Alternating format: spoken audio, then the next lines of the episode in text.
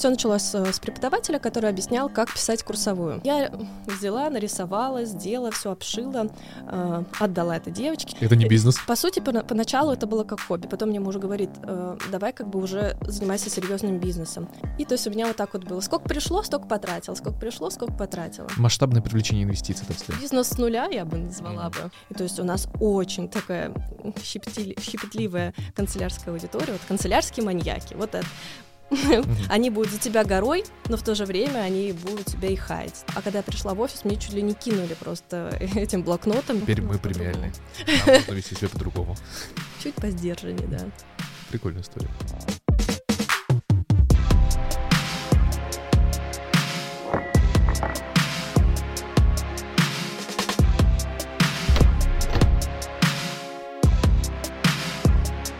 Всем привет, это подкаст «Я сам открою» и я его ведущий Артур Саркисян, коммерческий директор компании CoolTouch. Для тех, кто только к нам присоединился — я сам открою это подкаст про молодые и очень крутые компании, которые начинали ранее со слов «а что если?», а сейчас задают тренды в индустрии. И как знать, возможно, увидев наш подкаст, либо услышав, вы в действительности можете себе сказать «а что если я могу сам открыть?». Сегодня у нас в гостях основательница российского бренда канцелярия Ремаркли Елена Федосеева. Лена, привет. Привет, привет. Лен, скажи, пожалуйста, с чего все начиналось? И самое главное, когда все начиналось? А, если прям копнуть в истоке, а, я бы даже, наверное, сказала о том, что мое планирование началось с университетских а, лет. Как-то преподаватель один сказал, ну, во-первых, я училась на журналистике, кафедра дизайн периодических изданий, то есть у меня такая линия осталась до сих пор, что с канцелярией, в принципе, и с полиграфией я до сих пор на «ты».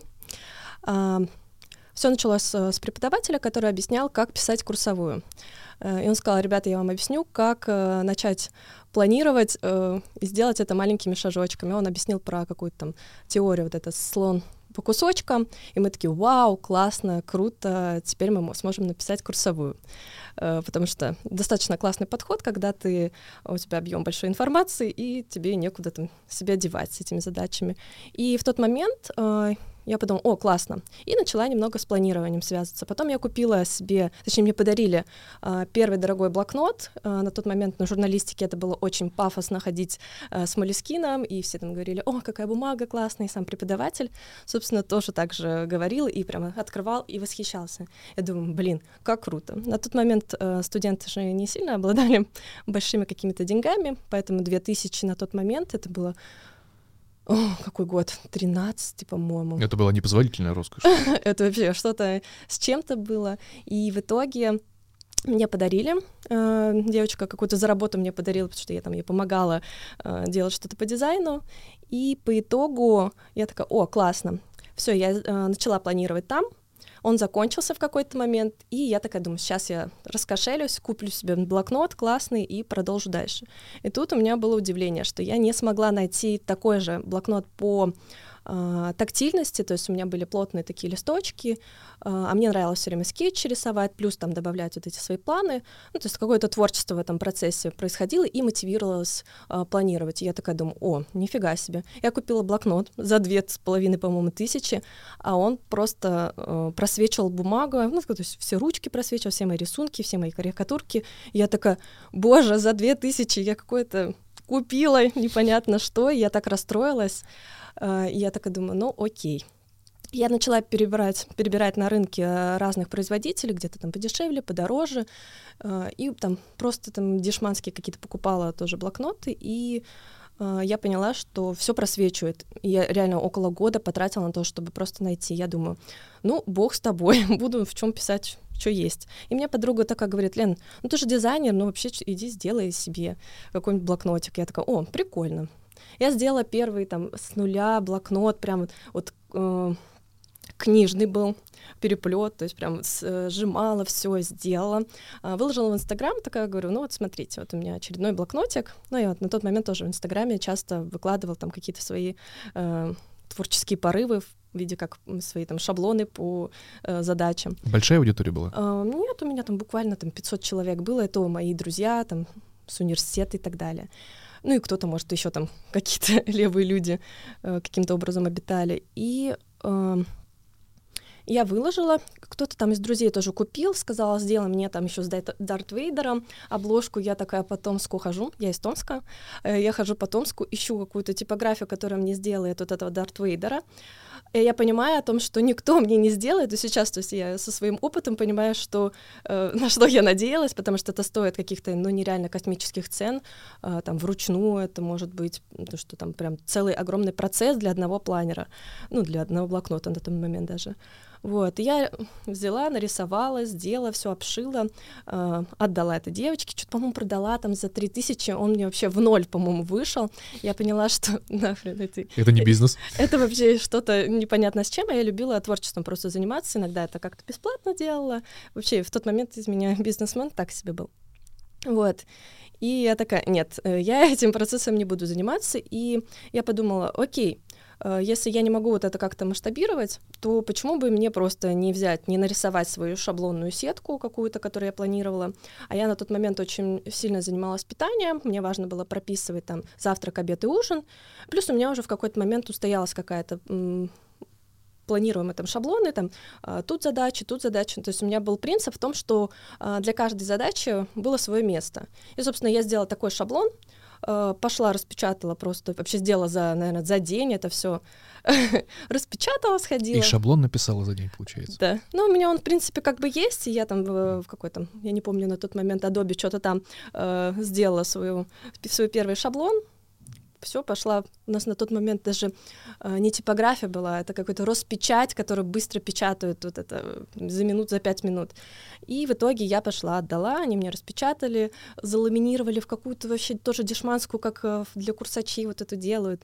Я такая, ну ладно, окей, начала на нее писать, что-то зашла в первую кафешку, э, и опять сфотала выложила в интернет, ну, в Инстаграм, я говорю, ребят, кому нужно? Ну, то есть просто с энтузиазмом такая, может, кому-то нужно. Э, и, наверное, пять человек мне написала, и я такой, о, прикольно, ну, э, и на тот момент у меня был только один э, планер. Я думаю, ну ладно, давай соберу деньги. ну, типа, у меня денег нет, ребята, давайте мне деньги. Ну, что-то я там, наверное, предположила, сколько это может стоить. Э, там, что-то, по-моему, рублей 600 или что-то такое. Пошла в типографию, начала расспрашивать по всему Томску прошла, что-то в пять типографий зашла, они мне там примерно сказали. Э, я такая, ну, ладно, Естественно, по-моему, 5 у меня вышли то ли в ноль опять, то ли что-то как-то там, все очень как-то у меня мыльно выходило. То есть 600 рублей это закупка была, Ну, там даже больше, по-моему, mm. у меня было. Что-то я, я точные цены не помню, может быть, 900, там, 1000, ну, прям вот uh-huh. копеечно, что я свои услуги продавала, что он, типа, почти в ноль или там 200 рублей там где-то получала. Ну, там прям дешманская бумага uh-huh. была, там все как-то э, нерасторопно, но в целом, типа, шаблон был, и, то есть, на рынке я, например, таких вообще шаблонов особо не видела. То есть я такая, о, ну окей. Ну, типа я же и рисовала как раз-то, потому что я смотрела раньше на Пинтересте а, разные bullet journal системы, они там по-разному как-то оформляли свои там задачи. То есть для книг у них книжная полка, там, для фильмов у них там еще какие-то штуки. То есть мне нравилось это водить, и то есть для каждой задачи были какие-то свои а, какие-то системки, какие-то легенды.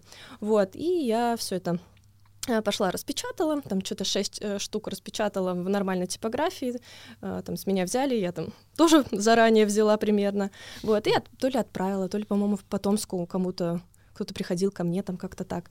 Вот, и я такая, о, отлично.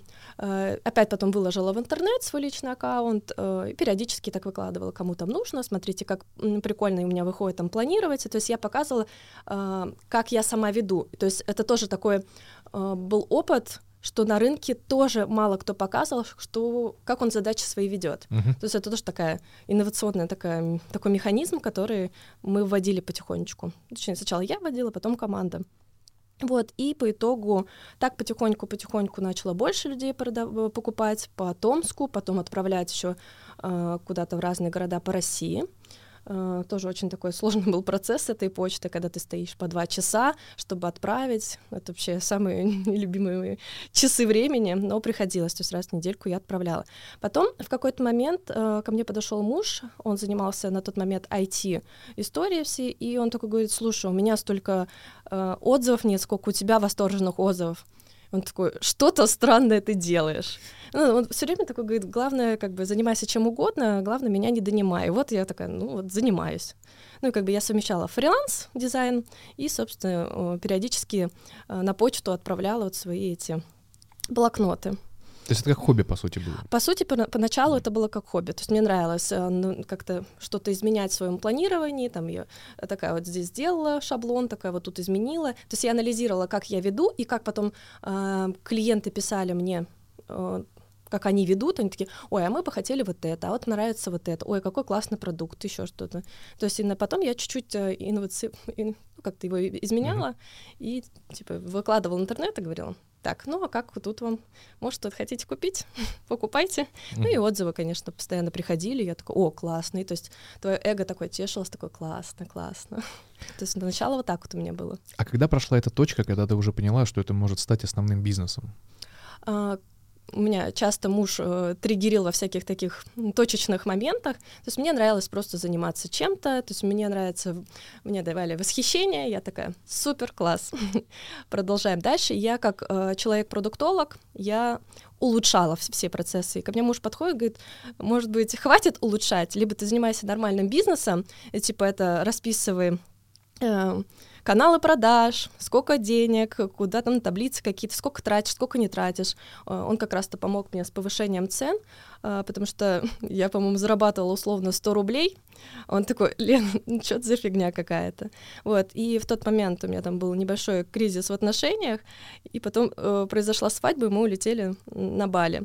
И он-то как раз-то мне мозг там прочищал, такой говорит, так, нужно заниматься бизнесом э, нормально, э, придумывай план, как ты будешь делать, не нужно улучшать там свой опять э, очередной блокнот, просто сделай, просто продай, пропиши всю вот эту иерархию системы и все. Вот как раз вот э, от старта иерархии, когда, э, получается, у вас э, была вот терапия по выстраиванию бизнеса от мужа, вот такой вопрос.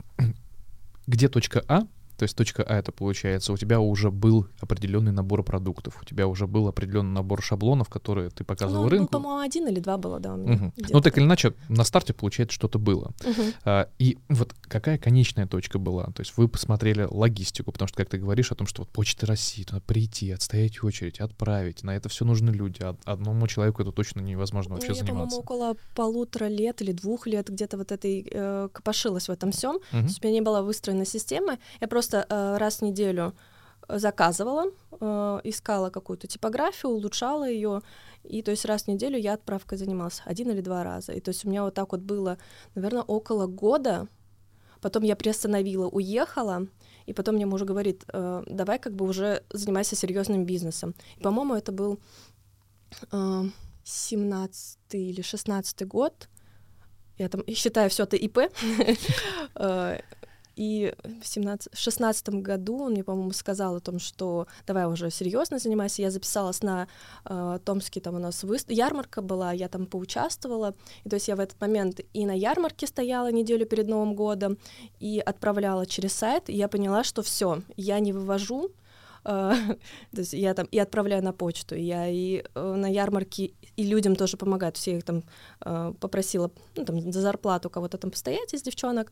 Вот. И то есть, э, то есть я везде, и я уже не вывозила. Uh-huh. И уже, наверное, к семнадцатому году мы открываем ИП. После этого мы берем карточку кредитную. У меня муж любит э, этой карточкой хвалиться, то что типа э, я все время как делаю. То есть я называю это бизнес с нуля. То есть э, я сказала, вот у вас продукт, хотите, кидайте денег, и я э, дальше закуплю. Угу. И то есть у меня вот так вот было. Сколько пришло, столько потратила. Сколько пришло, сколько потратила. Масштабное привлечение инвестиций, так сказать. Можно так сказать. Вот. А потом я, ну, мне он сказал, возьми карточку кредитную, закупись нормально, потому что, ну, сложновато ты все время, типа, на грани, он быстро кончали, заканчивалось все, и что-то нужно было с этим сделать. И по итогу я один раз воспользовалась этой кредитной карточки, по-моему, на 50 тысяч я закупилась, или на 100, что-то я даже не помню, вот, и вот первое такое Заход был, я купила, э, и потом закрыла эту карточку, по-моему, больше к ней не возвращалась, потому что уже как бы комфортно все выстраивалось. В семнадцатом году, собственно, ИП было. После, спустя там два месяца, мы находим э, первого сотрудника, потому что я уже все э, у меня не было сил, я помню, на день рождения к другу собирала и говорю, «А, приезжай ко мне, пожалуйста, помоги, мне нужно отправить, потому что иначе я к тебе на день рождения не приду.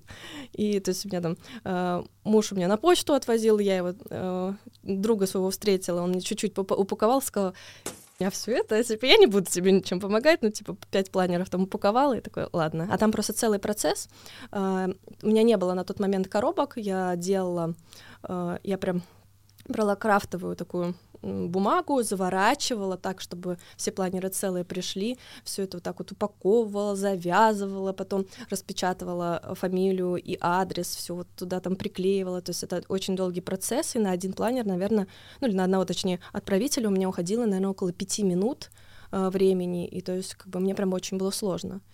Вот, и потом в, э, нанимают человека, и он, э, он оказывается с офисом, там, э, занимался уже бизнесом, но освободил свои руки. Такой, ну, какая-то фигня, ну, типа, что-то интересное. То есть мне просто все говорили, какой ты, ты дичью там занимаешься, э, кому эти вообще блокнотики нужны, вот, и... Э, а сотрудник на какую позицию, какую роль он выполнял? А, первоначально мы просто как... я не помню, как договор, договорная какая-то история. У каждого зарплата есть, но по сути мы как э, два компаньона uh-huh. были. Э, как поддержка моя. Но первоначально он мне помогал со всякой доставкой, логистикой, то есть он прямо отстраивал. То есть он э, сколько уже, 6 лет или 6 лет вроде. 6 э, лет мы существуем после ИП, вот, и он до сих пор со мной. То есть он производство отстраивал в процессе, и вот сейчас mm-hmm. там, у нас на маркетплейсах теперь занимается своими делами. А получается, все-таки стартовый капитал — это 50-100 тысяч рублей? Я при, бы сказала, при самом старте. бизнес с нуля я бы назвала mm-hmm. бы. То есть э, к тому моменту, когда я брала, можно так сказать, кредит, не кредит, вот этот, э, то там уже был уже производственный целый процесс. То есть меня уже просто для того, чтобы был запас времени на отправку и так далее, чтобы я опять не заказывала, то есть вот эти 50 тысяч я и вкладывала. А так бизнес с нуля, просто люди скидывали на идею, и потом они просто получали товар. Значит, получается, точку безубыточности вы прошли прям максимально короткие сроки. Ее и не было, по Ее сути. и не было. То есть, ну, там я некоторые деньги брала для поесть, там еще uh-huh. что-то, что-то купить, но в целом как будто бы все логично выстраивалось. Uh-huh. Ну, то есть потом уже вводила какие-то бизнес-штуки, финансовые грамотности. А, например? Uh, ну, вот мне муж вел табличку, э, сколько там затрат, сколько блокнотов купили, сколько затрат там было на там, блокноты, сколько мы там получили, прям там какая-то была табличка. Я уже, честно говоря, не помню, потому что мы еще в какой-то момент разделили процессы. Э, муж мне просто помогал до определенного момента. Он там искал сотрудников, мне как-то помогал, что там советом еще какие-то раздавал. А потом он э, через пару лет он уже ко мне в бизнес, бизнес ушел со своей IT-историей. А так, э, ну, в процессе, да, он там таблички финансовые говорил, что, типа, так, Лена, не идет, просто, ну, типа, нужно записать каждый планер, сколько у тебя пришло, сколько ушло. То есть вот эти процессы он вводил. Я вообще в этом ничего не шарила, я просто творчеством занималась, в сторики там выходила. На тот момент даже не сторики были, а посты, uh-huh. которые как раз-то привлекали аудиторию. Э, и я еще определенным образом это выстраивала. И тоже такой момент, э, на тот момент в Инстаграме не было постов э, с заголовками, а про планирование вообще мало кто говорил. И я, ну, я учила сама тоже планирование, изучала, я бы так сказала. Вот. И в процессе э, я там делала заголовки интересные, как планировать там за пять минут или там что-то такое про планирование. Вот, и люди очень сильно подписывались. А, чуть погодя, собственно, мы и развивали, так и качали Инстаграм, а, еще рекламку подключали, и вообще максимально люди приходили. То есть мы прям росли, ну, нереально в девятнадцатом году за счет Инстаграма, вот этой фишки заголовком. А, ну и мало кто вообще про планирование говорил mm-hmm. в целом. А какие самые большие затраты были у вас в самом начале? С блокнотами? Возможно, не, не обязательно, чтобы денежные ресурсы были, а возможно, куда больше времени уходило. Я уже услышал, как ты и как ты подсветила о том, что большое количество времени уходило на упаковку. Возможно, что еще логистические какие-то определенные задачи тоже отжирали большой кусок времени. Но если говорить про то, когда я одна работала, то у меня много времени занимало именно процесс упаковки, ну, у нас еще был такой момент, если говорить прям про сложное что-то, не временное, а, я долго боролась за брак. То есть на протяжении, наверное, всех лет мы вообще, в принципе, боремся с браком. Вот, если говорить про сложности. И э, вот это была самая больная тема, потому что это же тоже логистически влияет, когда тебе приходит какая-то непонятное что, у тебя там смещение шрифта к пружине там условно, и ты такой, ну это отправлять, ну как бы не камильфо. И вот с этим я долго боролась, и то есть у меня тоже трудозатратность увеличилась. То есть тебе приходит, условно, ты закупаешь там э, 10 э, планеров, а из них э, 6 с браком. И вот, вот это я постоянно, постоянно вот, э, с этим сталкивалась. Э, когда мы уже, с, у нас, у меня уже была команда, там, по-моему, из 10 человек, э, уже было производство, нам постоянно все равно брак приходил, мы прям вот постоянно с этим долго мучились. То есть в какой-то момент э, мы достигли того, что у нас заказов много, а брака 60%. И то есть мы такие, ну, ребят, ну, мы не можем это отправлять своим клиентам. Мы как-то в Новосибирске делали, в Томске делали. И то есть нам приходит постоянно какой-либо брак. И мы такие, э, нет, так не делается. А в какой, в какой момент у вас э, разрослось количество сотрудников? Вот ты говоришь, что у нас уже команда там более 10 человек к этому моменту настигла. Сколько времени прошло от этого? Ну, первый сотрудник появился через год или два. А, потом он начал чуть больше там нанимать. А, то есть мы понимали о том, что каждый человек занимается своей сферой деятельности, если он будет вкладываться в свою сферу деятельности, то тогда ну, ты mm-hmm. больше, компания получит больше, чем э, ты в одного все это сделаешь. И мы такие, «А на этом этапе нам нужно там упаковщик, на этом этапе нам нужен э, тот, кто отвечает там за склад, э, на следующем то, кто там Э, кто с клиентами общается. И так постепенно-постепенно мы приходили к разным должностям. Сейчас у нас э, около 30 человек, ну и каждый там занимается своей сферой деятельности. А сейчас какой основной кусок отжирает больше всего количество времени и денег? Ну, производство, оно само по себе, наверное, и занимает большое время. Ну, тоже остается, наверное, осмотр э, качества продукта, насколько оно у нас хорошее, классное, и там тоже логистические какие штуки. А, ну да, наверное, логистика занимает сейчас. Э, э, самая такая большая сложность была с поиском поставщика. Uh, то есть у нас производство в Томске, мы какую-то часть делаем и сами упаковываем там, но в целом по России мы тоже закупаемся там книжными, еще что-то. Сейчас ушли еще на Китай. То есть логистика еще больше. То есть создается продукт около от трех месяцев. Uh, может там до года и больше занимать. Плюс логистика, э, там 2-3 месяца может создаваться именно физический продукт. Вот там тестирование какое-то тоже. Иногда это очень прям большой процесс занимает. А через какое время у вас было большое количество накопленных шаблонов, которые уже можно было сказать, что вот в рамках каталогов у нас там порядка 30-40 шаблонов, которые вот можно уже на рынок выводить? У нас сейчас, наверное, порядка, мне кажется, ой боже, я не сосчитаю, у нас же есть планер-конструктор условно, там вообще все из шаблонов, очень mm-hmm. много всего. Ну, наверное, за три года точно там прям у нас шаблонов миллион. ну, не миллион, я вру, конечно, очень много. То есть мы сначала, в чем была суть, мы изучали, как э, люди вообще ведут и какое планирование используют, и каждый раз такие, а, вот нужно сделать ежедневник, вот такой вот. Было бы круто там э, сделать вот таким. А потом, а лучше сделать такой еженедельник. И в процессе мы поняли, что под разные задачи ну, совершенно разные шаблоны могут быть. Для кого-то ежедневник должен прям супер детальный быть, а для кого-то, ну, так, типа, записать условно там заметки. И то есть из-за этого мы очень много разных шаблонов делали. Ну, у нас есть, конечно, те варианты, которые прям э, большое количество людей покупают, любят, и то есть мы их просто иногда... Самое популярное получается. Да. А когда вы пришли к идее сделать конструктор, а, сначала у нас появился вот э, университетская папка, которая вот всегда там по разным листочкам, вот это в четыре кольца, кольцевой, э, кольцевой механизм вот этот.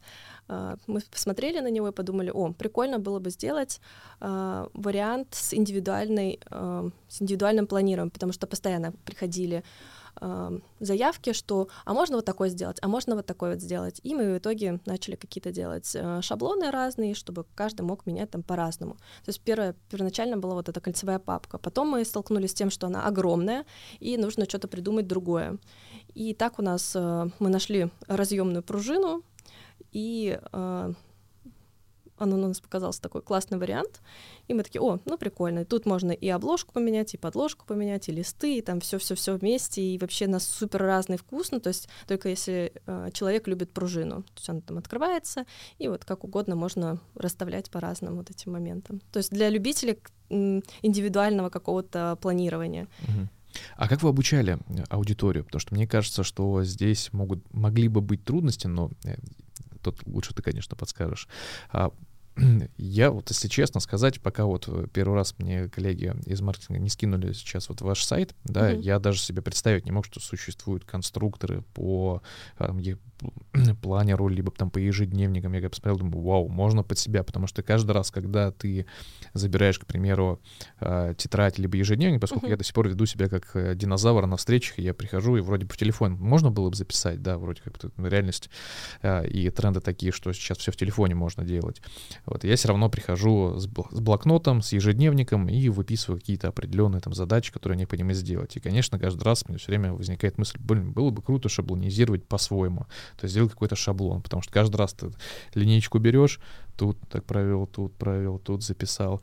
Вот. И мне кажется, что э, возможно, были сложности с развитием аудитории, чтобы сказать, что такое уже есть. А, слушай, эм, на протяжении всего времени я всегда показывала, как я веду разные планеры, как я планирую, то есть я прям э, брала какой-то шаблон, в основном которым я пользовалась, и я показывала, как я это делаю, какие задачи туда выписываю, то есть я прям э, очень много на тот момент изучала вообще разные виды планирования и как можно по-разному это оформить, записать, еще что-то, то есть я внедряла такие вот штуки, у нас сейчас, по сути, мы как вот... Э, мы себя позиционируем как обуч... встроенное обучение. Mm-hmm. То есть у нас QR-коды есть, и как раз-то мы там показывали, как определенный шаблон вести, как, какие задачи туда писать, как лучше использовать, а как можно по-другому. То есть для такой профессии, для другой профессии, для таких дел, для третьих дел. И то есть на протяжении всего времени мы прям показывали, и вот до сих пор мы всякие оформляшки делаем о том, чтобы человек, если он не знает, как э, вести свои планы, он туда записывал по определенному шаблону. Потому что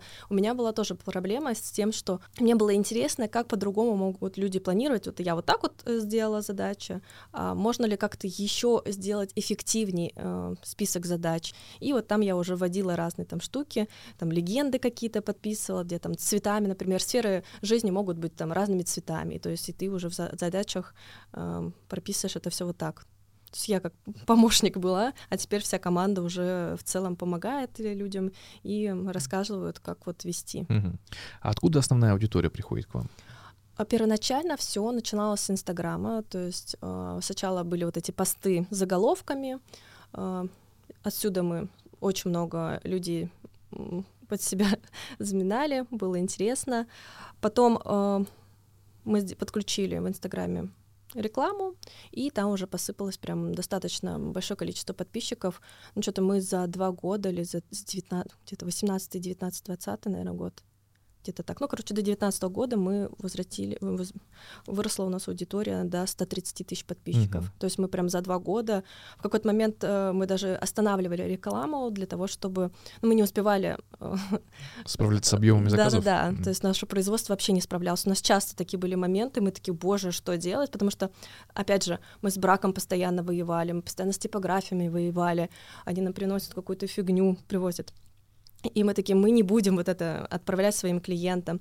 И то есть э, у нас по России практически все типографии знают, и они не очень хотят с нами сотрудничать именно по той истории, что мы постоянно их э, такие, ребята, нет, давайте качественно делать продукты, они там привозят и какую-то там фигню привозят. А не было негодования среди вашей целевой аудитории? То есть если поставщик нарушает сейчас э, качество продукции, то в любом случае конечный клиент об этом не знает ничего. Ой, это вообще веселая история. Uh, у нас есть uh, чатик «Канцелярские маньяки». То есть у нас есть канал, и там внутри есть чат, где более там 1700 человек общается, но в канале там 5000 человек. И мы даем им возможность вообще говорить uh, все о наших продуктах. Uh, и, конечно, Э, если случайным образом попадается какой-то там мелкий брак, они прям нас очень сильно за это, ну, они прям показывают свое недовольство, там даже за самые мелкие э, истории. Естественно, когда мы в процессе что-то видим, э, мы убираем его на брак. Вот. Но в целом у нас очень-очень разбалована в этом плане аудитория, но мы сами ее так воспитывали, что э, мы за сильное качество, мы очень ценим наших клиентов, у нас есть э, обмен возврат, то есть если не понравился продукт, либо ну, что-то пошло не так, это тоже естественный процесс, то мы максимально все лояльно делаем и говорим, так, э, что у вас не так, что не нравится, давайте делать обмен возврат. И то есть у нас очень такая щепетливая канцелярская аудитория, вот канцелярские маньяки, вот это. Они будут за тебя горой, но в то же время они будут тебя и хаять, то есть вот так вот. Ну, как бы это такая прикольная аудитория, которая, э, то есть пришел в магазин, ой, как красивенько, все вот это я скупаю. То есть вот такая вот аудитория приятная. Ну, я тоже такая же, поэтому, ну да, за качество все у нас горой. То есть мы сами э, зарядили такую планку для себя, и вот приходится ей соответствовать. Это если мы говорим про людей, которые уже получили продукцию. А если мы будем говорить про аудиторию, которая не получила продукцию, но от того, что поставщик вам сейчас предоставил материалы, которые угу. вы не хотите отправлять, то здесь сроки доставки, ну, то есть сроки получения, так скажем, конечной продукции инструкции э, клиенту, они сдвигаются. Вот не было ли здесь у вас еще негатива? Ты про доставку, имеешь? Да, да, да. Uh, да, но периодически бывает, что доставка все-таки лажает, где-то там дольше, кому-то на подарок нужно, например, там uh-huh. прислать. Uh, тут uh, мы подключаемся, мы, естественно, говорим, что вот такие вот примерные доставки, ну, сроки доставки, Uh, ну да, люди иногда могут быть, но мы тут не виноваты. Но они могут всегда написать нам, мы всегда позвоним, послушаем, узнаем, как мы чем можем помочь. Где-то там, если бывает, что теряют э, какие-то заказы, поэтому мы тоже помогаем, разбираемся. То есть мы настолько э, пытаемся быть лояльными, но мы в целом лояльны, клиентоориентированные, вот, и мы пытаемся все решить, если какие-то есть проблемы. Угу. Отлично. А скажи, пожалуйста, а как на вас вообще повлияла пандемия? А, все вот такие вот э, истории, которые политического и вообще в целом социального какого-то характера, они, естественно, влияют на покупаемость, какой-то у нас продукт не первой необходимости, а, естественно, чувствуются спады какие-то, и то есть когда вот пандемия началась, естественно, люди такие, а, все, мы тратить пока не будем, и, то есть, естественно, огромный спад пошел, и мы такие, а, ну ладно, будем выживать, ничего страшного, то есть на протяжении всех вот разных э, ситуаций, на протяжении вот этих лет э, у нас были падение, но э, у нас ни разу команда не как-то не раздробилась, мы не, не проводили никакое увольнение, ну, сами люди там, либо мы там как-то... А на что выживали? У вас была финансовая подушка? Э, да, мы с самого практически там начала, в 2019 году у нас прям максимально идеальный год был, мы росли, э, производство, вот как раз-то производство могло не справляться, но в целом мы очень максимально росли. И по итогу у нас был накопительный фонд, э, и вот мы периодически им пользовались, что пандемию, что вот сейчас. Ну вот этот год уже хороший такой в сравнении с тем годом. Угу. Ну то есть если мы говорим все-таки опять же про пандемию, когда вы дошли до объемов 2019 года? Что-то с пандемией я не очень помню, но там прям просто год был не очень. Угу. А 21 уже, получается, все нормализовалось? А, да, там постепенненько возвращалось. То есть э, все вот такие ситуации, они показывают такую прям яму, и потом такие, а, ну ладно, в принципе, мы возвращаемся. И мы так вверх идем. Скажи, пожалуйста, как на вас э, повлияли события 22 года? Вот э, смена поставщиков, возможно, была? А, естественно, все, конечно же, подорожало. А, типографии тоже повысили все свои цены, и в итоге мы стали думать о том, как действовать, куда идти. И в целом э, ту бумагу, которую мы покупали, она у нас австралийская, на нее тоже цена возросла. По России в целом все купили, но дальше уже какие-то сложности произошли именно с э, закупкой. И поэтому мы придумали для себя план а, уже работать там отчасти с Китаем, потому что в России уже невозможно с такими ценами выживать, а, иначе ну, ну, смысла в этом бизнесе не будет вот, mm-hmm. с такими ценами. И как сейчас Импортзамещение в рамках Китая? Вообще, я считаю, что очень хорошо. Единственная сложность в работе, что э, диалога выстраивания, потому что нам нужно там, определенное качество, по определенным там каких-то механизмам, там у нас обязательно там закругленные углы, там тоже нужно объяснять, где-то тоньше обложка, где-то, ну то есть такие вот тонкости, э, для, до них сложно доносить. Вот. Но в целом э, с ними работа очень хорошо. Единственное, тоже логистически где-то может э, что-то покорябаться, где-то замятие какое-то произойти, но это тоже мы потом отсматриваем. А, там, специальный человек, каждый планер, он сидит, налистывает, навертивает, накручивает. Вот. А скажи, пожалуйста, если мы рассмотрим э, по изменениям в компании, которые могли происходить, то есть э, я, я сейчас слышал, что за период вашего существования, по сути, бы, у вас были изменения, связанные с закупкой товаров. Вот, возможно, еще какие-то изменения были.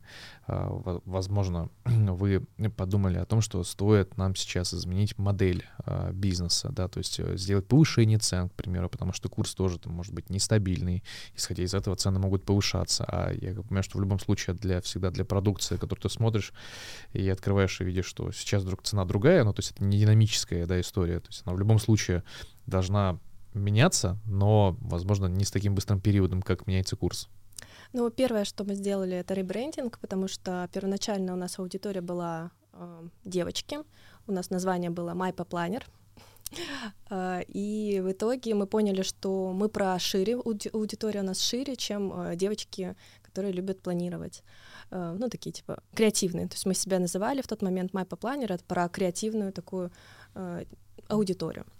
Вот, и мы начали придумывать название нового, новой компании, потому что мы про больше, про э, не только креативных девчонок, но и в целом, что мы несем вот это эффективное планирование в массы, про умное планирование.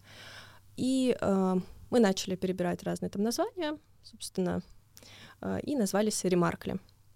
Вот, и это первый такой большой скачок. Мы с этим названием ввели нов, новые продукты, э, то есть были только креативные такие э, с наклейками, условно, там, блокноты, а потом мы начали такие эстетичные продукты вводить, э, новое наполнение, и тем самым мы расширили аудиторию, э, расширили чек тоже также, он стал чуть дороже, механизмы тоже создания его стали дороже, а, там где-то мы прям целую философию в, в эти продукты вводили, то есть у нас продукты создаются тоже с определенным подтекстом, условно, если мы там делаем э, эстетику, то мы там закладываем определенный смысл, мы там название придумываем тоже там а, океан, там ну какое-то такое вот название. Все время бывает, что прям вот глубокий смысл доносим а, с этим продуктом, вот. Тем самым чек повышался, но в целом прям повышение продукта Первое у нас было на начальных этапах, когда у меня команда разрасталась, э, и я уже работала не одна, то там, конечно, да,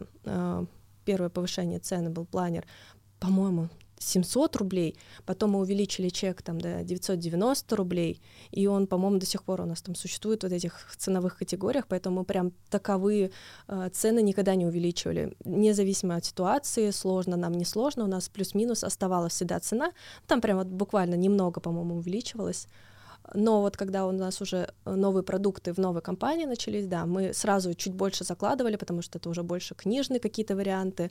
Тут уже как бы от поставщиков э, цена так могла варьироваться. Плюс бумага. У нас тоже достаточно тактильная бумага, очень приятная по, по качеству.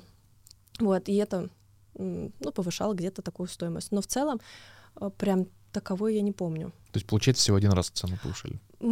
По-моему, один или два раза, где-то так. То есть мы стараемся, э, у нас и так достаточно премиальный продукт, и цена такая хорошая.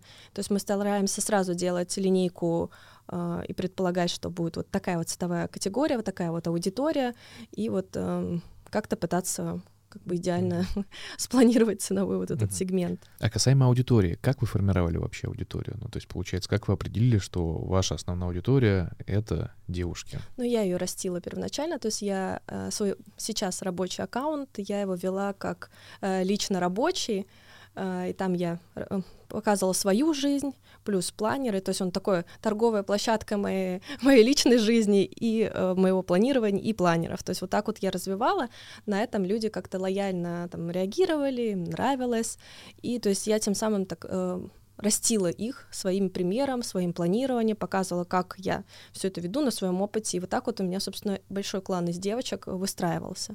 А теперь э, этот аккаунт уже рабочий, и уже мы вот э, со сменой э, названия все вот это адаптировали, все это подстраивали под разную аудиторию, выстраивали. Вот и сейчас уже просто кома- компания, как компания существует, и я уже там шла на свой личный аккаунт. Хм. А в рамках ребрендинга, когда у вас э, происходила э, смена бренда, я правильно понимаю, что у вас еще и в связи с этим как раз был так скажем, было появление B2B компаний, которые с вами начинают сотрудничество? Либо вы на старте уже закладывали? То есть модель может предполагать, что мы будем, в принципе, работать только с B2C, либо будем еще в будущем работать с B2B. Вот когда вы поняли, что в B2B тоже есть рынок? Мы вообще сначала не думали о B2B. А, первоначально кто-то там приходит, а, такой большой заказ делает, и мы такие, ну хорошо, сделаем. И мы там для какой-то большой э, фирмы отдушек делали, я не помню, IFFI называлась. То есть это одни из первых как раз у нас заказов были. Э, по-моему, в 17-м, 19 где-то году. То есть мы не держали фокус на B2B, в основном был B2C.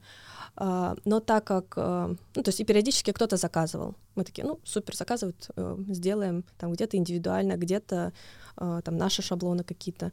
И в процессе, когда э, Инстаграм отрубили, мы поняли, что у нас э, все яйца в одной корзине. То есть мы сколько друг, э, друг другу не говорили о том, что хватит полагаться на Инстаграм, нужно больше каналов продаж, э, нужно заниматься и там маркетплейсами активно, не только Инстаграм. И мы очень долго качали его.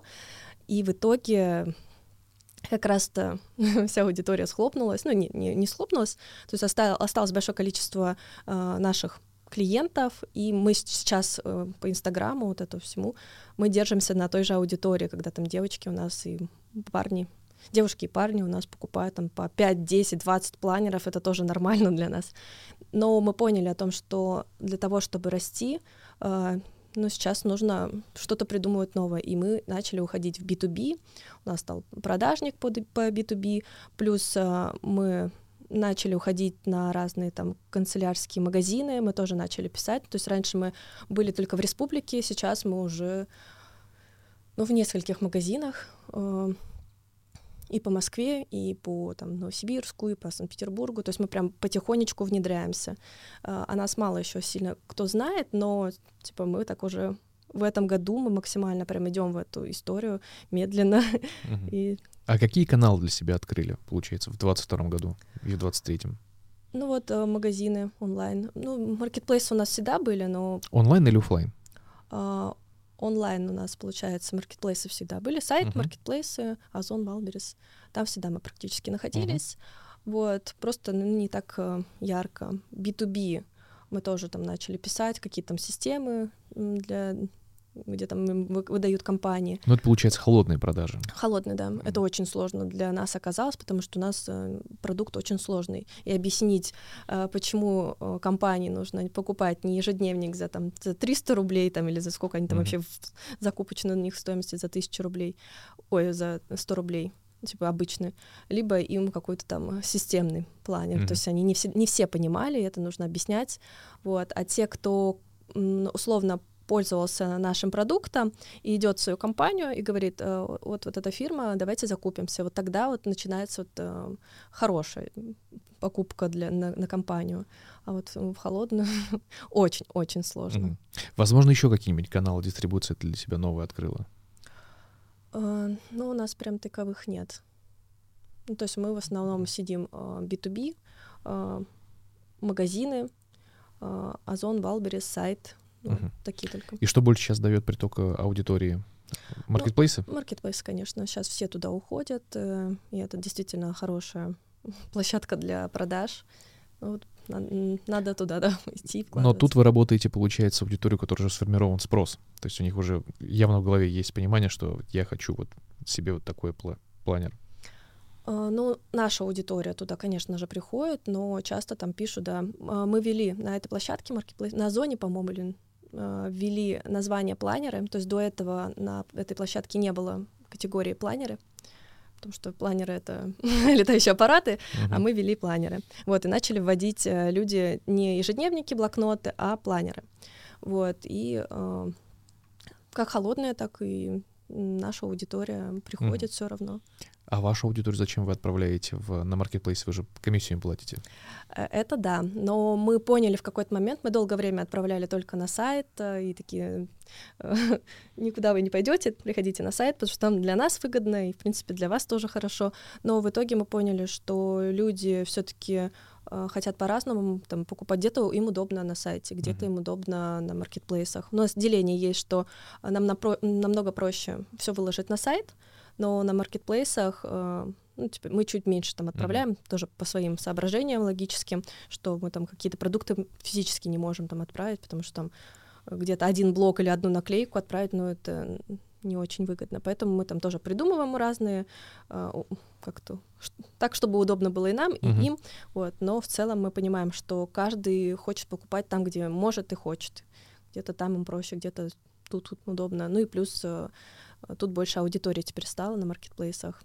И мы такие, ну ладно, идем туда тоже. Ну, то есть приток новых пользователей все равно как раз он происходит в маркетплейсах, а то, что вы делаете отток своей текущей аудитории ну, на маркетплейсах, сейчас не так сложнее, да, но в целом, да. То есть мы э, завязываем на карточках, мы завязываем, кладем какие-то фишки в свои э, упаковки, что типа приходите, у нас там есть встроенное обучение, там классное вот такое сообщество канцелярских маньяков. Ну, то есть какими-то фишками мы заводим, и, скорее всего, кто-то подписывается. Кто вообще у нас очень хорошо э, люди идут по э, там, я посоветовала, ты посоветовал, и пошел, поехал. То есть вот так вот mm. у нас идеально работало всегда. И то есть у нас реально люди по 5-10 блокнотов могут покупать. Это у нас новинки происходят там один человек может скупить там 5-10 планеров и говорить себе, так, я на полочку положу, и это когда-нибудь воспользуюсь, и вот так вот. А какой объем у вас повторных продаж? Э, огромный.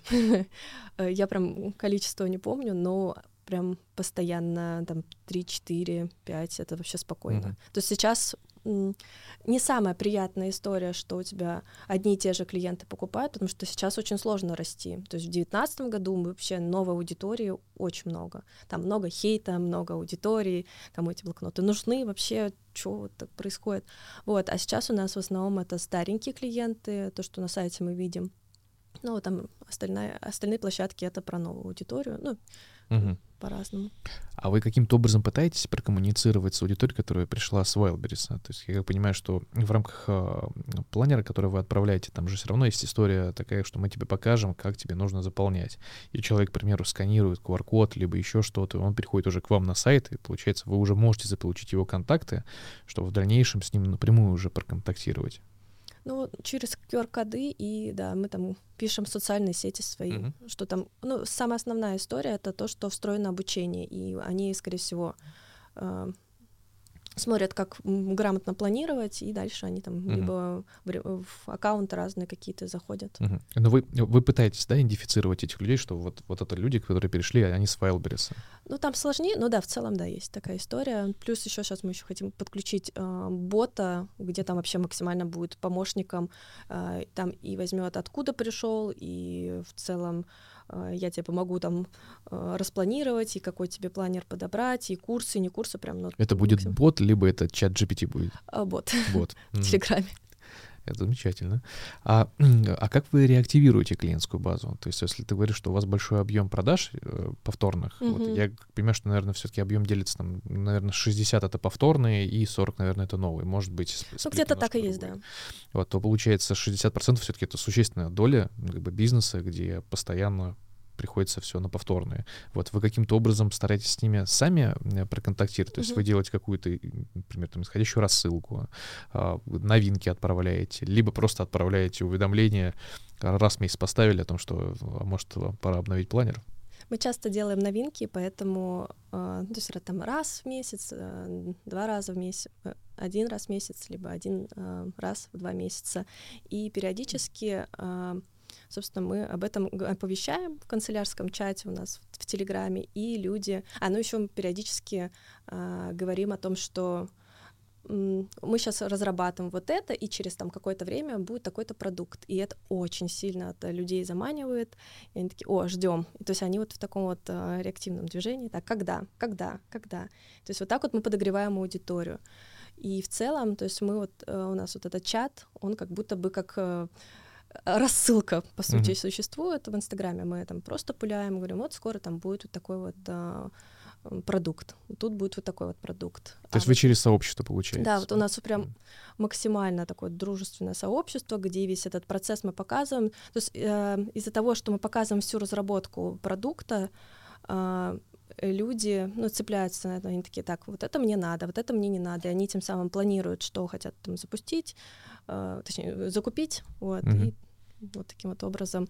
Ну и да, мы там email э, тоже рассылку там подключаем. Но, конечно, вот самый такой вот масштабный это вот у нас э, Сообщество. Сообщество. Mm-hmm. Мы сами не ожидали, мы ее сделали в 22 году, то есть мы отправили людей, ну, то есть мы сделали когда-то, мы отправили туда людей, там было тысяча человек, сейчас у нас там что-то около 5-6, 7, 7 тысяч, по-моему, э, подписчиков, и они там э, друг другу пишут, это я хочу, это я не хочу, они показывают, как оформлять, и вот на, там из-за этого интерактива, который они там тоже создают, они как раз-то и до, добивают, э, что они там, ой, теперь я хочу вот это, то есть они вот так вот себя прогревают, то есть мы прогреваем их э, процессом, ну вот мы вот это выпустим, там через какое-то время, вот, покупайте, а они там еще друг другу допродают. Угу. То есть такая приятная история, когда там но еще есть, Сами друг друга вызывают ажиотаж. Есть еще такие классные штуки, когда там условно у нас есть наклейки, мы тоже создаем наклейки, и э, есть э, определенные э, наклейки, которые хочется покупать там каждую неделю, каждый месяц там или еще как-то,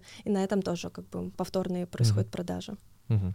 А если э, вспомнить весь свой опыт, который у тебя был от начала до конца, причем от начала там ИП, да, до сейчас текущей компании, ты можешь вспомнить топ три э, ошибок, которые ты совершила, и которые ты бы сейчас сделал по-другому? И у нас просто много разных фэкапов было, э, когда там нанимали каких-то там людей. Э, О, найм людей тоже хорошая тема. Это вообще веселая история, когда ты... Э, ну, ну, самая большая, наверное, такая сложная ветвь — это у нас э, команда. Мы, мы часто же там искали нужных каких-то людей на разные должности, и это вот самое сложное, потому что Короче, самое смешное было, когда мы искали маркетолога. А, первое, с первым маркетологом у нас как-то все отлично завязалось, а потом а, мы начали там повторно искать, и к нам пришел э, какой-то чувак, он начал рассказывать такими красивыми словами, как маркетинговыми. Там вообще, как, я, я сейчас даже не скажу, он, короче, какого-то насмотрелся там э, гуру по маркетингу и начал этими словами разговаривать. Мы такие, о, нифига себе, это первый чувак, который так разговаривает. Мы такие, интересно. А, с того момента, э, после этого парня, мы начали акцентировать внимание на каких-то машинах, телефонах и ноутбуках. Люди вообще как бы на такие должности приходят, потому что он пришел с какой-то там кнопочкой, э, кнопочным телефоном, ноутбуком каким-то старым. Мы такие, странно. Ну ладно, типа посмотрим. И в процессе, а, когда он там работал, а, он максимально как-то не коммуницировал как-то отвратительно с людьми. Он разговаривал как-то э, слишком какими-то этими яркими словами, никто mm-hmm. не понимал. Я думал, может, я какая-то тупая, что я не понимаю, что он несет. Э, и в какой-то момент э, мы пошли с ним просто в магазин там перекусить или еще что-то. Ну, мне же нужно контакт держать, э, маркетолог же. А у меня все время э, коммуникация выстраивается, то есть мы со всеми практически на равных. То есть я максимально так по-дружески с френд, uh-huh. френд-зона у меня. Вот. И мы пошли с ним в магазин, и он такой говорит, слушай, ну, у меня там вся команда работает, там что-то они там сделали уже, э, я уже опередил там свои какие-то там э, цели, планы, хотя там неделя, две прошло. Я такая думаю, ну ладно, окей. И мы пошли до магазина, он, э, и мы, ну, типа, я там условно колу там взяла или что-то. И он подходит к пивному отделу, я такая не поняла, и я дальше хотела э, посмотреть, какая дальше реакция у него будет. И то есть в итоге он берет пивко, говорит, ну я же, в принципе, делал свои дела. Я просто в таком шоке нахожусь. Э, мы выходим с этого магазина, я думаю, ну, чувак, что ты будешь дальше делать? А нас э, там где-то через час должно быть собрание. И в итоге мы поговорили с ним, что-то просто, я просто наблюдала, как до чего дойдет все это, вот, и в итоге он выпил там две бутылочки, по-моему, я такая, здорово, здорово, в итоге мы приходим на собрание, я такая, ну, интересно, он, короче, налетает на всех сотрудников, там чуть ли не орет, э, зарплаты всех выдает, типа ты так хреново работаешь. Я думаю, чувак, боже мой. А я достаточно мягкая по характеру, и я говорю своему коллеге по работе, которым тоже высокую должность занимается, я говорю, Саш, вот такая фигня, реши, пожалуйста, это какой-то трэш. Э, вот. И он подошел, он говорит, так не делается. Ну, Вы его одним днем уволили? Ну, да, практически, да. Угу. Ну, это ужасно. Он после этого писал нам до сих пор, там, советовал какие-то советы. Я такая, угу. нет, чувак, мы у тебя советы не просили, что ты к нам что ты хочешь. Mm-hmm. Ну вот настолько он там, видимо, вцепился в нашу компанию, и то есть у него, видимо, как-то неблагополучно, он как-то попытался себя вот так вот восхвалить, вознести с этими всякими красивыми словами, ну вот. И как теперь вы модерируете таких персонажей? Э, ну, мы стараемся чуть больше общаться, чуть больше узнавать, тестирования какие-то там проводить чуть глубже, вот, ну и где-то там чуть, ну, э, взять на какое-то там тестовое время, посмотреть. Угу. Ну да, сотрудники это не самое простое. Как и в любой компании. Да, да, да. Может быть, еще какой-то факап вспомнишь? Еще из интересных ситуаций, когда у нас человек проработал 15 минут. Э, я думала, такого вообще не быстрый может вход быть. и быстрый выход. Да, то есть он пришел с мамой, э, мы, мы искали какого-то человека на производство, и по итогу э, и по итогу он, получается, там что-то начал делать, он испортил все три планера, которые Но это совершеннолетний делал. человек. Да, совершеннолетний да. человек. И мы так поняли, что у него какие-то проблемы со здоровьем, но он все, что делал, все испортил. 15 минут, и мы такие, ну нет, парень, мы с тобой не сможем контактировать дальше. Ну и вот он, нам пришлось подходить к маме его, говорить, ну нет. ну и по итогу мы с ним попрощались. Угу. То есть это, по сути, тоже про сотрудников. Это, получается, такой некий элемент э, отбора. Его сейчас, я понимаю, этим отбором на, всех э, уровнях. Ну, это да. Угу. Ну, вот, а если говорить по производству, то у нас тоже были такие моменты э, с ламинированием обложек. Э, я помню, э, это было еще почти самое начало, мы закупались, и нам пришел как-то брак э, с Новосибирска, то есть условно мы там заказали обложек, ну там 100, 200, не знаю сколько точно, пусть будет 300, да, а из них 200 обложек заляпаны. После этого случая, ну прям там внутри ламинации какой-то, там какие-то катушки, кракушки, какие-то что-то были, и мы такие, ну, блин, ну мы не можем. То есть где-то загибы, еще что-то было. И по итогу мы так начали свое производство отстраивать, а, потому что приходят что-то какие-то...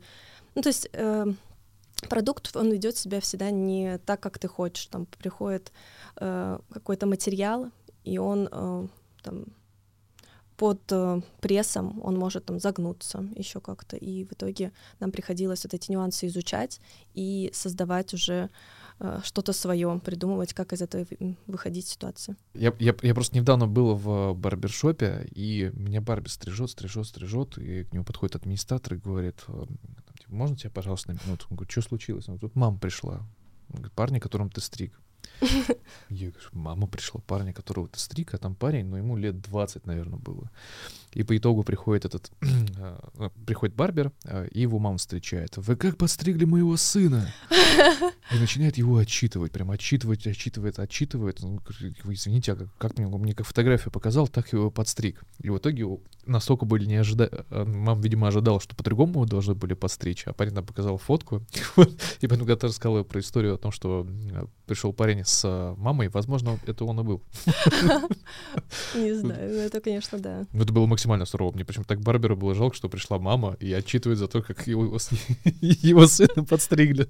Да, максимально Я тоже сразу вспомнила одну ситуацию. Mm. Второй сотрудник, который у нас был, а, у нас была девушка, а, у нас нанял первый человек, второго человека, который отвечал за заказов, за обработку заказов. И а, по итогу она отвечала хабалисто, то есть у нее были ошибки. Она там как-то отвечала, не пойми как, не приходили в офис забирать посылки, и она чуть ли там не кидала их вообще.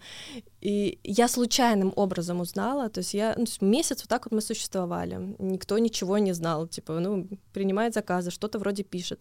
И потом мне пишут в Инстаграме, Лена, а у вас вообще как бы адекватно, типа, люди работают, ну, какие-то нормальные вообще? И я такая, что случилось? Он говорит, ну, во-первых, я э, писала, э, и что-то как-то мне некорректно там с ошибками ответили. А, а когда я пришла в офис, мне чуть ли не кинули просто этим блокнотом. Я такая, да ладно, да не может такое быть. И потом я уже проверяю в CRM, как она там переписывалась. Потом э, посмотрела, какая девушка сама по себе, я поняла, такая, а, так вот что. И то есть... Э, и опять Александр решил все сделать? Ну, он не ожидал, он как бы mm. не в процессе был в этом плане, но он mm. просто нанял человека и, ну, типа, ну, работай. Вот так вот mm. вроде делается и делается, но мы в итоге поняли, что так как я очень много коммуницировала с клиентами, я всегда там э, всем помогу, все френдли, то есть у меня все нормально выстраивалось. И когда вот это просто противоположность, то есть... Э, Репутационно, конечно, опасно. Вообще, я такая, так, я такое не хотела бы. Ну, то есть я всегда беру сторону клиента и такая, как бы хотелось мне, чтобы со мной общались. Вот так. И я также общаюсь. Вот, кстати, э, из таких нюансов раньше мы прям практически все время общались там с Малики, очень много, там, типа, мы тебе поможем, там, мольбы всякие такие. Эмодзи а, всякие. Да-да-да, максимально. А теперь мы там с ребрендингом немножко изменили тоже э, ракурс вот этого. Делового подхода? Чуть-чуть, да, стал он деловее, мы э, ценим и клиента, мы ценим и своих там ребят, поэтому типа аккуратненько там с двух сторон. Угу. И максимум одна скобочка. Ну нет, там может несколько быть, но в целом более такой тон чуть по сдержанию. А раньше прям вот эта девчачья история, смайлики, ой, я тебе помогу. Все на эмоциях. Да-да-да. Кстати, очень классно работала, но потом аудитория сменилась, и вот мы такие, а, ну нет, все-таки что-то. Теперь мы премиальные. Нам нужно вести себя по-другому. Чуть по сдержанию, да. Прикольная история. В любом случае, как бы опыт, который я проходила, э, он всегда интересный и э, тернистый был, но прям такого... Возможно, что ошибок и не было. В этом нет, ошибок нет? было море, невероятно. Я бы, наверное, бы где-то... Э, наверное, я бы сказала так. Э, мне бы... Э, на протяжении разного времени я находилась в разных каких-то там э, ролях, и э, я в какой-то момент ушла от творческой роли, передом отдала какие-то свои обязанности, делегировала, и, наверное, бы э, мне бы хотелось дольше оставаться вот в этом творчестве, то есть не убивать эту нотку, условно, там, если я бы э, оставалась бы, то есть я продолжала. То есть находиться в процессе. Да, вот, вот это, наверное, самое такое. Ну а так, э, там весь опыт был смешной, сложный, э, где-то ты бесишься, и прям такого... Я бы, я бы не, не знаю. Угу. Хорошо, а давай попробуем по-другому. Угу. А если бы э, у нас была сейчас возможность, а она у нас сейчас так и есть возможность, э, у нас есть слушатели, которые любят, чтобы мы давали им советы. Угу. Вот, и ты как предприниматель, у которого уже есть успешный бизнес, можешь ли дать рекомендации нашим слушателям? Ну, советики-то я раздам. Ну, во-первых, я бы точно бы сказала что-то сделал, действуй. То есть придумал идею, обязательно идею реализовывай, неважно она какая, главное, чтобы она тебе отвлекалась от души. И часто люди э, думают, слишком много думают, нежели чем действуют. Поэтому первое, что бы точно я бы посоветовала, это действовать. Э, не бояться, просто что-то сделал, придумал, что-то сделал и типа выложи в интернет, э, посоветуй там друзьям, еще что-то.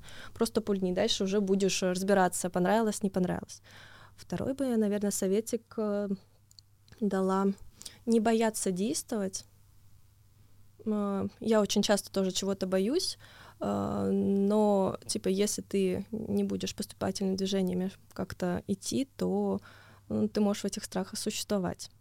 Так, подожди, я, я, я запутался. То есть угу. первое мы действуем, второе не бояться, не бояться действовать. Да. Так, не так, боя... так хорошо. В принципе, не бояться. А, а, а можешь здесь немножечко раскрыть, что, что ты под страхом подразумеваешь? А, у меня был один из примеров последних. А, мне, а, у меня есть клиентка, которая а, написала, ну, там что-то выложила в интернет, а я с ней очень хорошо коммуницирую, э, выложила в интернет, и она там занимается, там, финички вот эти всякие делает, и я такая, о, прикольно. Я говорю, слушай, э, типа, я хочу, э, сколько стоит? И она такая, ой, я там, типа, так замялась, я говорю, давай, я хочу, типа, действия. Она там мне написала историю о том, что вот она начала заниматься на каникулах, ей это нравится, я говорю, выкладывай в интернет, давай, что там делай? И она говорит, Типа, ну, я там стесняюсь. Ну, окей, мне пришло, э, пришла ее посылочка, все, я выкладываю в интернет, показываю, и э, ей начинают писать, я говорю, смотри, сколько у тебя классных отзывов, а ты боялась, там, что-то мне писала, ну, прям она вот максимально переживала по этому поводу. Она говорит, ну, да, я еще, у меня еще аккаунт закрытый. Я говорю, ну, здрасте. То есть настолько ее страх вот... Это неуверенность получается. Да, Угу. Нужно не бояться, в любом случае. Те будут страхи всегда, поэтому угу. нужно аккуратненько так в себя угу. страхи убирать. То есть, резюмируя, получается, нужно действовать, второе — не бояться. Может быть, еще третье есть? Да, есть третье. Угу. Когда ты хочешь создать какой-то бизнес, один из вариантов классных, который мне нравится, это э, прислушаться к себе. Ну, например, ты хочешь какой-то продукт сделать, и ты не знаешь, куда там за что схватиться. И в итоге самое классное бизнесы получается, когда ты свою какую-то боль закрываешь. И типа условно, когда ты, ну, например, там э, какой-то, ну, ты купил телефон, ой, чехол для телефона, и там, например, тебе нравится там наклеечки какие-то mm-hmm. делать. И если ты видишь на рынке, что нету похожего что-то, ну, создай что-то свое, там, модифицируй это как-то интересным образом, как-то это все преподнести. То есть должна быть индивидуальность. Да, ну, то есть изучи то, что тебе нравится, изучи то, что у тебя болит, и на этом фоне попробуй сделать продукт. Это как раз самые классные продукты. Ну, это самый тупой пример, который я привела с чехлом. Там, может быть, футболки, майки, там, э, у тебя какое-то индивидуальное там тело, и поэтому тебе нужно там э, футболку определенную mm-hmm. сделать. Вот, просто изучи свою боль, потребность, э, посмотри, э, собери насмотренность какую-то там в Пинтересте, не в Пинтересте, и потом уже э, сделай что-то уникальное, классное. И на этом как раз-то получится у тебя э, сделать свой классный продукт. Угу. Хорошо. И э, у нас будет последний вопрос. Это последний вопрос связан с тем, что ждет компанию и какие планы на ближайшие три года, к примеру? Вот, может быть, конечно, uh-huh. долгосрочных планов нет, а с другой стороны, может быть, у тебя уже планы на десятилетие.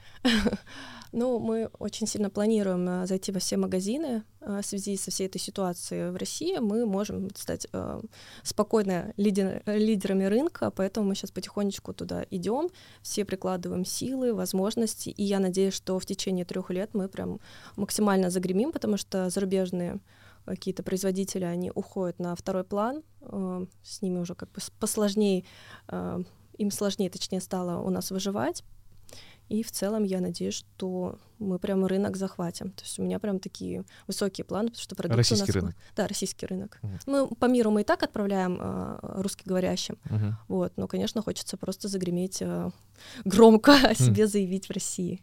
А не вот. думали насчет международного направления? А, думали, но э, мы хотели. Э, как раз-то, когда вот в 22 году вся эта ситуация случилась, э, мы э, хотели выйти там на американскую, на Amazon, э, и в итоге очень сложно стали процессы, то есть как бы до этого было сложно, а в 22 году вообще максимально сложно документы, сделать какую-то карточку там, Э, все очень усложнилось, поэтому пока единственное, там может быть какой-нибудь Казахстан, э, всякие такие вот ближайшие СНГ страны, может uh-huh. быть, мы как бы дойдем.